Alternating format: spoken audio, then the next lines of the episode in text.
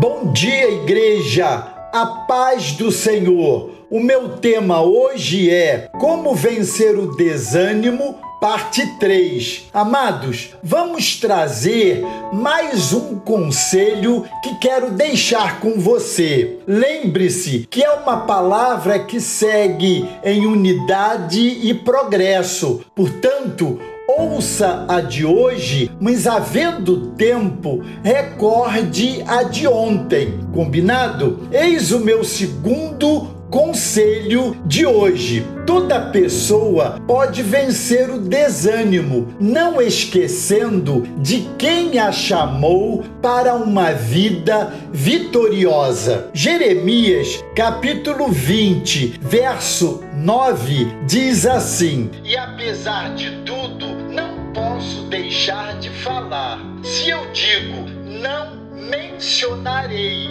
nem mais falarei em seu nome, as suas palavras queimam como fogo no meu coração e nos meus ossos. Estou exausto, tentando contê-lo. Já não posso aguentar mais. Jeremias, às vezes, pensava em abandonar sua posição e deixar de anunciar a mensagem que Deus havia lhe dado. Uma luta interior ocorria no coração de Jeremias. Por um lado, o seu desejo era abandonar um ministério que só lhe produzia sofrimentos, e por outro lado, a impossibilidade de resistir a uma compulsão interior era muito mais forte que ele, capaz de fazê-lo lembrar que havia sido chamado por Deus. Sempre haverá momentos na caminhada que nos trarão dúvidas, conflitos e crises ao ponto de questionarmos se Deus realmente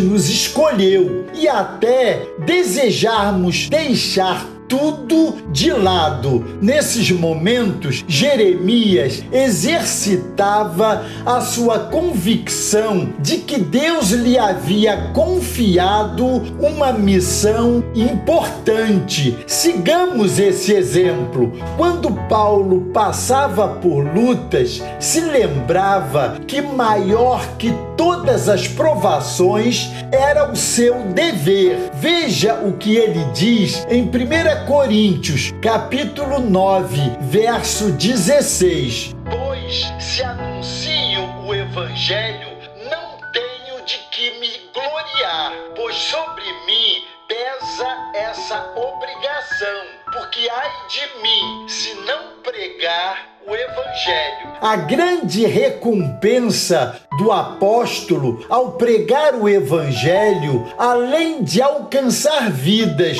para o Senhor, era ele fazer isto de todo o coração, gratuitamente, sem a exigência da obrigatoriedade. Embora saibamos ser ordenança divina a pregação do Evangelho, ela deve ser obedecida de forma alegre e prazerosa. As palavras do apóstolo, mais uma vez, soam estranhas em um tempo de mercadejamento da palavra de Deus, em um tempo no qual existem celebridades cobrando altos cachês para apresentar suas mensagens muito bem ensaiadas e persuasivas, mas completamente destituídas de poder do alto. Atentemos para as palavras do apóstolo Paulo ao final do versículo citado: Ai de mim se não pregar o evangelho Amanhã teremos mais uma palavra de conselho a nos encher o coração e fazer-nos vencer os momentos de desânimo em nossa vida. Deus os abençoe.